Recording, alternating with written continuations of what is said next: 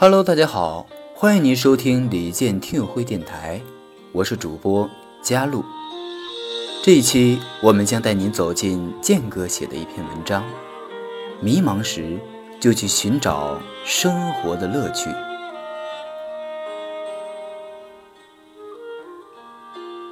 很多人说，谈论青春是非常危险的，容易流于心灵鸡汤。我所能讲的，仅仅是一些我在大学的生活。其实，还有一种危险的情况，谈论青春会引起误会。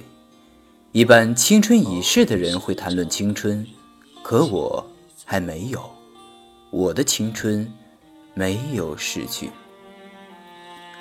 我所认为的青春，并不是指年轻，而是有一个很好的状态。现在很多年长的企业家去爬山，做一些年轻人做的事情，他们就很青春。又比如村上春树的书中有很多细腻的情感描写，足见他有一颗敏感的心。不仅如此，他养猫听音乐，可见他现在的状态和大学时代差不太多。他这种状态很好，也是一种青春。青年时代容易迷茫，但迷茫是自我认知的开始。我在中学的时候，基本没有太多的想法，真正迷茫是在来清华之后，那时我才开始寻找真正属于自己的乐趣——唱歌。但寻找乐趣的途中，充满了疑惑与困顿。刚上大学的时候，我考虑过出国，也畅想着生活的蓝图。但后来，我发现，在清华这样高手如云的地方，人的天赋差距很大，出国不是我的唯一选择。而且，光靠努力不是完全有用的。因此，每当我迷茫或遇到挫折时，总会找一些我所拥有的其他东西安慰自己，类似于唱歌。可能对于当时的我来说，好像没有什么比唱歌。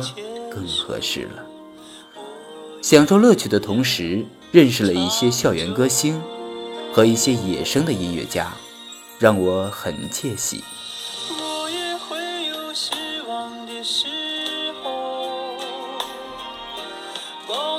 但我大学时代也怀疑过自己，写这么多歌有什么用呢？但后来恰恰是这些作品，给了我逐渐的自信。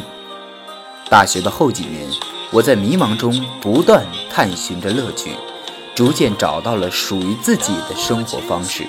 所以，每个人都要拥有自己热爱的生活，拥有很多乐趣。热爱生活，从而寻找乐趣；拥有了乐趣，从而热爱生活。其实，二者是相辅相成的。在我的乐趣成为我的职业和自我依靠之前。我到广电总局工作了几年，那时候的很多苦闷都是通过弹琴和锻炼身体等乐趣消减掉了。但当乐趣真的成为职业，成为歌手后，我也有一段所谓的沉默时期。当时很多人为我担忧，但我拥有自我安慰的方法。生活里的小乐趣消减了我的压力，是我最好的支撑。如果没有这些乐趣，沉默期的我可能又愁苦又焦虑，不会有做音乐所需的纯粹和专注，也很难沉下心来写一首歌。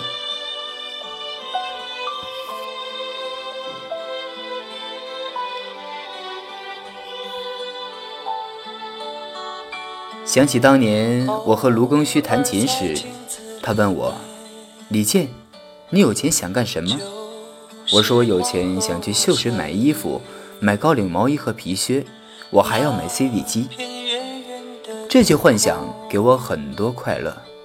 后来我有了听友，我幻想在北展工体开演唱会。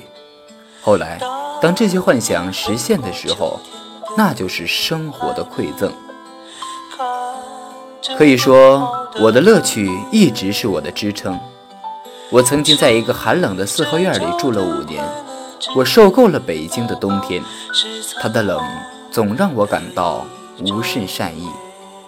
但生活里的小乐趣能够驱走寒意，比方说，在四合院里，我弄一个小锅炉，研究一下锅炉的运作方式，再研究一下水泵，看看如何将水泵放在水管里。这些东西看似无聊，但在研究的过程中，屋子逐渐暖和起来，寒意也渐渐消散。北京的冬天似乎也有些美好了。在最冷的时候，我也会写一些抗拒寒冷的歌曲。我写过一首歌叫《温暖》。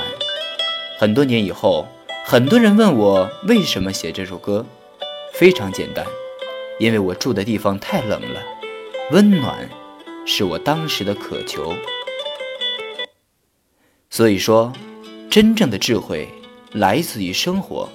生活艺术家是真正的艺术家。在这个大时代里，每个人一生短暂，个人生活的经营似乎显得尤为重要。我想，每个人真正的乐趣并不会太多，但要看重它，要对之经营和投入，尽量把它培养成为更大的乐趣。我一直都看重自己的乐趣。可能也是因为细心的经营，才会让我成为一个歌手吧。作为歌手，我是这样经营自己的乐趣的：比如，我给自己订了一把吉他，但它需要很久才到。这段时间支撑我的就是这个吉他。当我演出累了，有烦恼了，我会想想，过些日子我的琴就到了，也就释然了。我们都会羡慕那些把自己的生活经营得津津乐道的人，在我看来，这些人都有着青春的状态和属于自己的乐趣，因为即使他们深陷困境，所拥有的青春状态和对乐趣的探寻，都会减轻他们所经历的苦痛。有人可能会认为，年岁的增长会磨灭这样的状态与乐趣。我曾唱过《当你老了》，其实我觉得老了并不可怕。在我看来，真正可怕的是老无可依，精神上没有了依靠。我还赖在青春里不走，只有在青春里才能体会到乐趣。